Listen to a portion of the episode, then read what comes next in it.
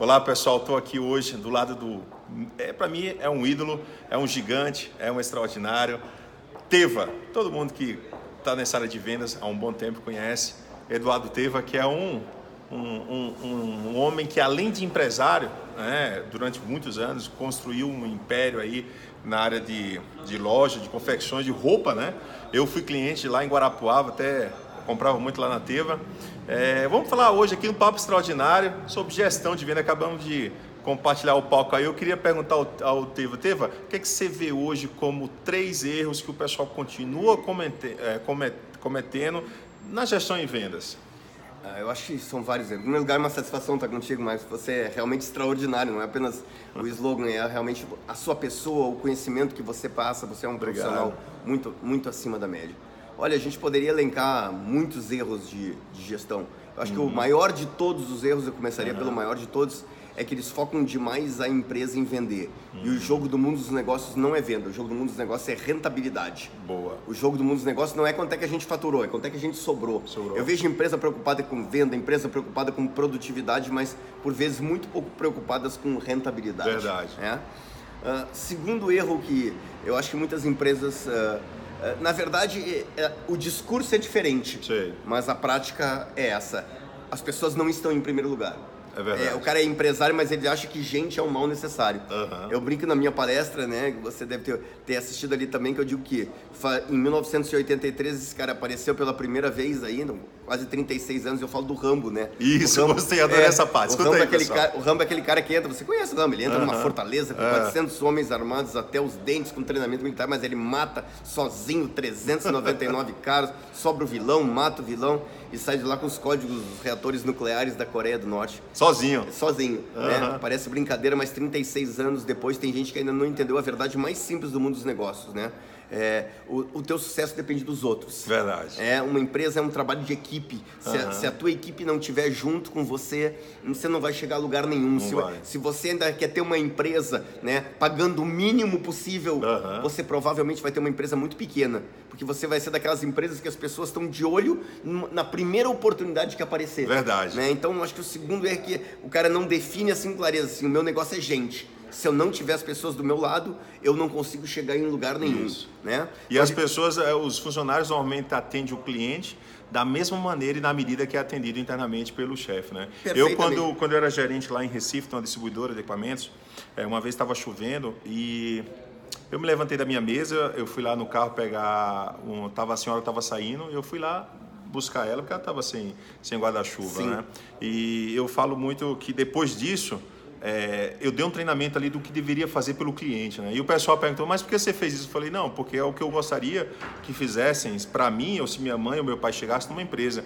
E como o liderado vê o líder fazendo, ele agora tem a obrigação de fazer, porque antes ele não tinha visto, né? Eu digo que quando a gente não treina na prática, né, a gente não pode cobrar, né? E o melhor treinamento é na prática. Isso. E você já matou te- o terceiro. Aham. É, o terceiro erro de gestão é que para muita gente, infelizmente, ainda treinamento não é prioridade. Treinamento é, verdade. despesa. Você chega numa empresa, conversa com o gestor e, e pergunta para ele, lá seu, qual é a sua verba de propaganda? Ele vai dizer, ah, eu, eu invisto 2,5% Isso. do meu faturamento em propaganda. Pergunta pro cara, qual é a tua verba de treinamento? Vai dizer o quê? Aham. Né? Então eu não, não é que você tem que ter uma verba de treinamento, você tem que definir que treinar é uma prioridade. Exatamente. É, parece incrível, eu tenho certeza que você ainda ouve também, o pessoal diz assim, não, não é possível. Ainda tem gente ainda dizendo aquela velha frase, eu não vou treinar minha equipe porque depois ele vai pro concorrente. É verdade. Parece piada de palestrante, É verdade. mas não é. Falam direto. É verdade, o cara diz assim. E é realmente uma verdade. E sabe qual é a resposta que boa? Aquela resposta criativa? Pior é você não treinar e eles ficarem. Vai né? que o desgraçado fica contigo, né? Então, ah, treinar porque, veja bem, para mim, o treinamento de sucesso, ele soma dois tipos de treinamento. Boa, anota aí, pessoal. Não, o primeiro treinamento Aham. é o treinamento externo. Ok. É o cara que vem de fora. É o, é o que a gente pode fazer, chegar Isso, por com vezes, novas ideias, novos Isso, insights. novas ideias. Tá E por- correndo muito e pelo por, Brasil, E pelo por mundo. vezes até dizendo alguma coisa que o cara já tá ali dentro dizendo, Isso. mas é o mesmo cara batendo na mesma tecla. E tem outro treinamento que é o treinamento interno, de Interno. processo interno. Então, se você, se você só fizer treinamento externo, você vai perder a rotina da empresa. Se você você Verdade. só fizer treinamento interno, você se torna repetitivo e cansativo. Verdade. Eu falo isso porque eu treinei por 25 anos a minha equipe. Eles perguntavam na convenção, não é tu que vai vir, né? Eu disse, não, contratei gente Olha aí. agora. Né? E eles gostavam de mim, eu, pelo menos eu É um dos melhores palestrantes, É. os maiores palestrantes do Brasil, de mas eles não queriam ver todo ano, porque o cara quer novidade. Eu quero um cara novo que venha abrir quer um aqui. ar, um ar novo, né? um ar novo. É, eu, eu, eu outro dia estava num evento, né? E o pessoal é, chegou para mim e falou: Marcos, é, nós queremos você novamente. Eu voltei na convenção no ano seguinte. No terceiro ano, o cara me ligou e falou: Marcos, é, cara, eu tô sem jeito aqui porque eu queria muito você aqui. Mas aí eu falei, não, já sei, você precisa de pessoas novas, você precisa de um apuro. E eu lembro outra coisa, você falou isso aí, é, quando eu vim morar no Sul, estou há sete anos morando no Sul, né, o pessoal que me conhece sabe que eu sou lá da Paraíba, eu vim morar no Sul e aí eu cheguei em Blumenau, rapaz, Blumenau, na primeira palestra levantou um alemão lá de dois metros de altura e falou assim, por que eu devo lhe escutar? Porque eu devo escutar um Paraíba que veio de tão longe, que não conhece nossa cultura, não conhece nossa realidade e não é daqui. Aí eu olhei assim, olha que recepção. Que Pedro. coisa. Aí eu disse, eu, você deve me escutar porque eu vou falar coisas que você nunca ouviu das pessoas que você sempre está ouvindo, que são os daqui. Então tem que vir alguém de fora para te falar algo novo, né? Que você nunca vai ouvir, Isso. só porque você está ouvindo as pessoas, pessoas locais. E aí Exatamente. depois no coffee break ele falou, ô Paraíba, eu mandei aquela para te acabar, mas que resposta criativa. Virou meu cliente, virou meu fã e virou Que um legal. amigo hoje. É isso aí. Então, assim, é- é- às vezes a gente fica dentro de uma redoma, dentro de um. Isso. é, é, e hoje se falou muito aqui da questão das crenças. Eu falo muito, Teva, de crença, né?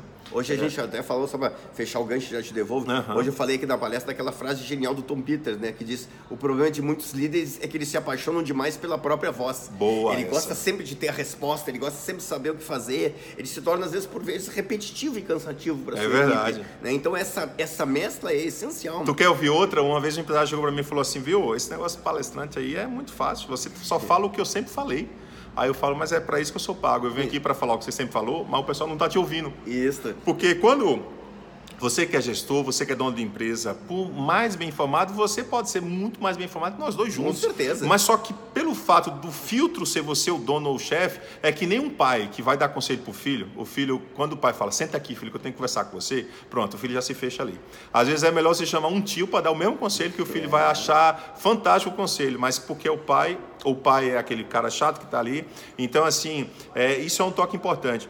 Outra coisa, Teva, é, você, a gente falou dos três erros. Vamos agora dar uma parte é, de, de conselhos agora, né? Desse conselho não é bom, se dá, tem que vender, mas é o seguinte, como você já dedicou o tempo, né, uns minutinhos com a gente, você vai ganhar esse prêmio aí. Três conselhos aí para finalizar é, sobre gestão de venda, baseado no que você tem visto de gestão moderna pelo mundo, que sei que você viaja muito, você é um cara internacional, viaja bastante também. É, o que, que ainda vai chegar no Brasil, o que é que está chegando de extraordinário, diferente, que o gestor brasileiro precisa mudar, se adaptar? Puxa vida, é uma pergunta boa essa. Três É. coisas que o, que o gestor precisa. ah, Prepare-se, porque alguns clientes né, preferem ser atendidos por vendedores que não pressionam. Boa. Acho que aquela figura do vendedor tradicional. ah, Forçando, né? Forçando a barra. bater a meta. Pra bater a meta. Aham. Acho que não, tá, tá em decadência. É perigoso, mas é. Hoje eu falei na, na palestra aqui, que a gente está participando junto, né, Aham. aquela frase, né? Não venda, ajuda seu cliente a comprar. Isso, boa. A gente detesta que alguém nos vende, mas adoramos comprar. Exatamente. Isso vale, ah, o pessoal diz assim, ah, Eduardo, isso aí tu tá falando para varejo, para consumidor final. Não, tô falando pro cara da uma empresa. né? Se eu sou comprador, eu, não, eu não quero sentir que você me vendeu. Eu Isso. quero sentir que eu tomei a decisão. Isso. Então, eh, saia desse papel do vendedor tradicional. Esse vendedor tá, ele, ele tá em franca decadência. Ou seja, seria assim, ó, é como se tivesse um vendedor ordinário, mas um cliente extraordinário. O Isso. cliente ele tem experiências de outras em- empresas, Exatamente. outras experiências de outros consumos, então ele chega com nível alto. Isso. Se o teu vendedor não acompanha esse nível alto, o que vai acontecer? A, a entrega vai ser menor do que a- o que ele espera, a É. expectativa, né? A segunda coisa, dentro do possível, e isso é uma coisa que não é fácil, mas é surpreenda o seu cliente. Ah, sempre bom. Faça uma É. coisa diferente, faz uma Isso. coisa legal. Eu cheguei num. Eu estava em. Eu tava em Salvador, eu cheguei num hotel para palestrar. Aham. Quando eu entrei no, no quarto do meu hotel, né, dizia assim: eh, tinha um bilhete meio que escrito à mão, assim, Marcos, dizia assim: ó, aqui não é sua casa. Ah. Mas a gente queria que você Que se sentisse legal. como. Olha aí. Levante o porta-retrato que tem ao lado da sua cama.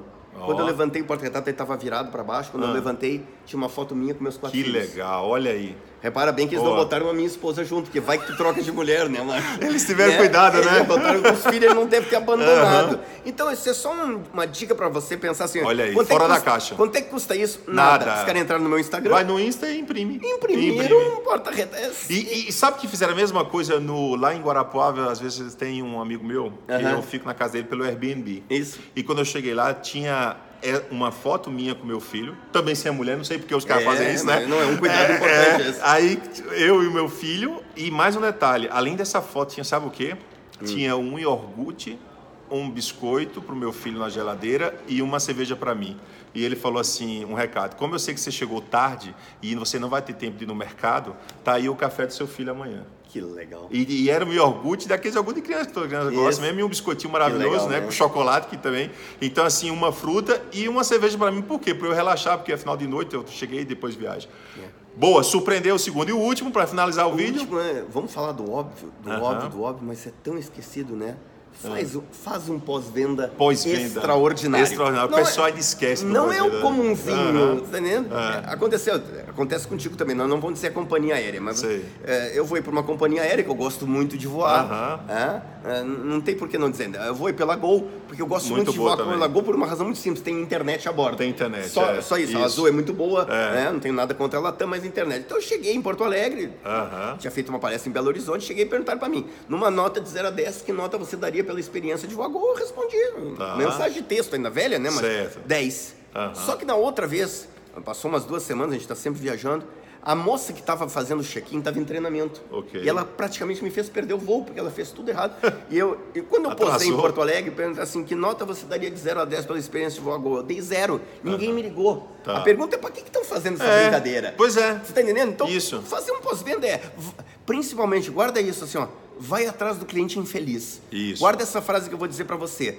Os elogios nos envaidecem, as críticas nos enriquecem. Aham. Eu cheguei num hotel, o cara perguntou assim pra mim, Eduardo, tu te importaria de preencher uma, uma avaliação sobre o hotel? Eu disse, não. Aí ele me deu uma avaliação, Marcos, tinha, Nossa, tinha é. umas cinco páginas, desde as Aham. frutas estavam frescas. Putz. Tá entendendo? E o resultado disso, dá em que isso Eu disse é? assim pro cara, É. posso te ajudar? Aham. Só faz o cara responder uma pergunta. Você vai voltar? É. Sim ou não? Isso, Sim, boa. não te interessa. Boa. Não liga pra esse cara perguntando o que aconteceu. Ou então aquela outra, você me indicaria? É. Também. É, É, é, uma das duas. Qualquer coisa. É, então, qualquer coisa o que pós- resuma tudo. O pós-venda é, Ah. não pode ser natural alguém não voltar, tá entendendo? Mas É. você tem que ter uma estratégia de pós-venda que realmente permita você mensurar. Então são tantas coisas nesse bate-papo. Pessoal, rápido. viu? É, bate-papo rápido. O homem é uma, é uma enciclopédia. Né? O cara, ele, é como eu falo, tem muita gente que sobe no palco, mas não tem congruência. né? o Teva, ele é um cara que vem do meio, ele fala sempre da Fababa, né? Que é a faculdade. Eu vou deixar para ele falar. Você é formado, pós-graduado, tem doutorado na Fababa. O que é a Fababa? Fala Fababa é a faculdade da barriga no balcão. Fababa. Isso aí, pessoal.